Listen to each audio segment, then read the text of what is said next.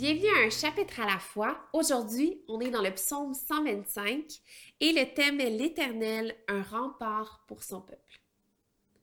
Ceux qui se confient en l'Éternel sont comme le mont Sion. Il est inébranlable, il demeure pour toujours. Pareil aux montagnes qui entourent Jérusalem, l'Éternel entoure son peuple dès maintenant et pour toujours. Un pouvoir méchant ne pèsera pas sur la part des justes, afin qu'ils ne tendent pas les mains vers le mal. Éternel, montre-toi bon pour les hommes bons, pour ceux dont le cœur est droit. Mais ceux qui s'engagent dans des voies tortueuses, que l'Éternel les détruise avec ceux qui font le mal. Que la paix soit sur Israël. Merci d'avoir été là. Je vous souhaite une belle journée.